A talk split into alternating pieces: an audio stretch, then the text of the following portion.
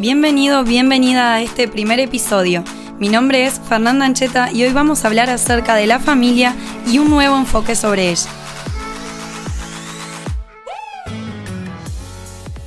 Hola, ¿cómo estás? Gracias por acompañarme en este primer episodio. Mi nombre es Fernanda Ancheta y te voy a contar un poquito sobre mí ya que tal vez no me conozcas. Soy uruguaya, tengo 28 años y mi propósito es ayudar a las personas a superar sus creencias limitantes.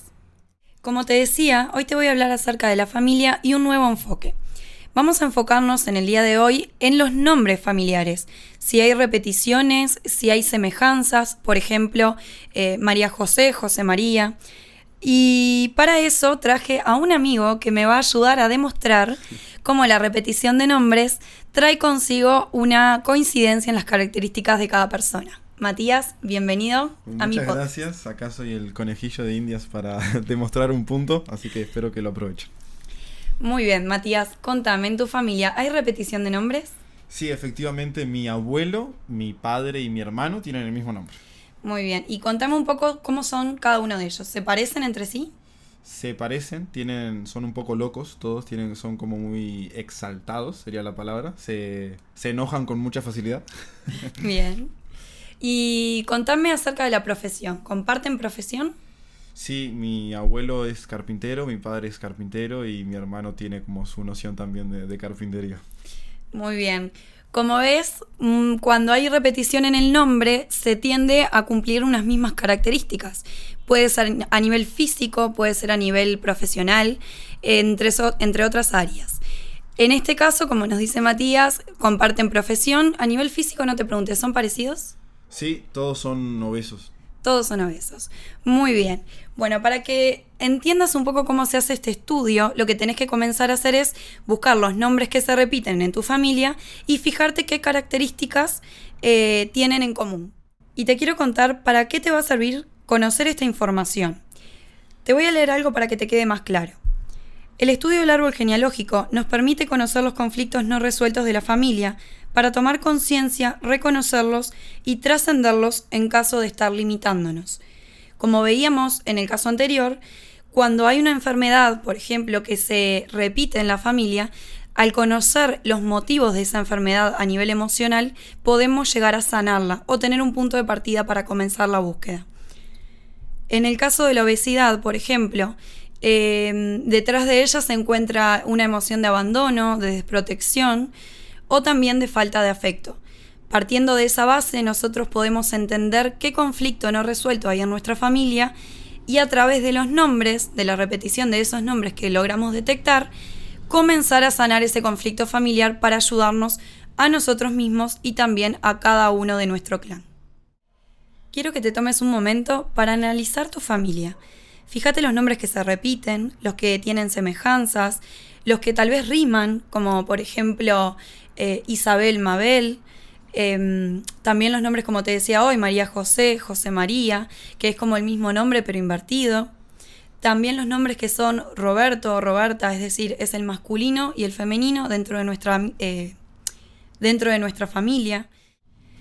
Ahora que ya descubriste la similitud en los nombres, te invito a que analices sus características. Mira su profesión, su físico, sus gestos, sus enfermedades, si tienen alguna enfermedad en común, su personalidad o si comparten algún patrón de conducta. Ahora que ya encontraste las similitudes y las características, te invito a que busques el conflicto que puede haber detrás de esas personas que comparten su nombre. Es decir, si ya descubriste que hay un patrón de conducta o una enfermedad, podés buscar el significado emocional de esa enfermedad para entender qué hay detrás de esas personas, qué es lo que están cargando y qué es lo que el árbol está trasladando de generación en generación. Y la mejor forma de que entiendas esto es a través de un ejemplo. Vamos a tomar el caso de la obesidad. Detrás de la obesidad se, se ocultan determinadas emociones, como por ejemplo el abandono, la desprotección o la falta de cariño o de contacto. Entonces, si tú encuentras en tu familia obesidad y casos que se repiten dentro de ella, lo que puedes hacer es investigar si ocurrieron abandonos, si hubo falta de contacto, de amor, si eran padres fríos, por ejemplo, O en el caso de la desprotección, si hubo niños que, por ejemplo, se encontraron solos, que los padres trabajaban muchas horas y por lo tanto no tenían un referente a quien acudir, entre otras cosas. Ese es un poco el lineamiento que podés utilizar para comenzar tu búsqueda. Para finalizar este episodio, quiero contarte que si encontrás estas características, estas emociones ocultas, estos conflictos no resueltos, lo que podés hacer es lo siguiente.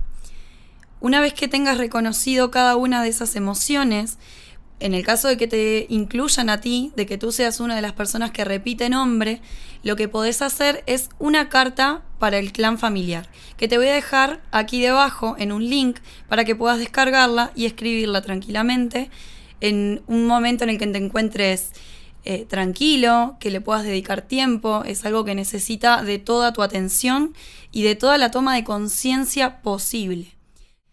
En esta carta lo que vas a encontrar es la liberación de conflictos familiares, como puede ser homicidios, eh, suicidios, abandonos, eh, todos los eventos dramáticos familiares que pueden ser muy intensos o vividos de manera muy intensa y que pueden afectar a tu familia. Gracias por escuchar este episodio. Te invito a escuchar los siguientes y a seguirme en mi Instagram, que es mi red más activa, que es arroba fernanda.ancheta. Nos vemos la próxima. Chao, chao.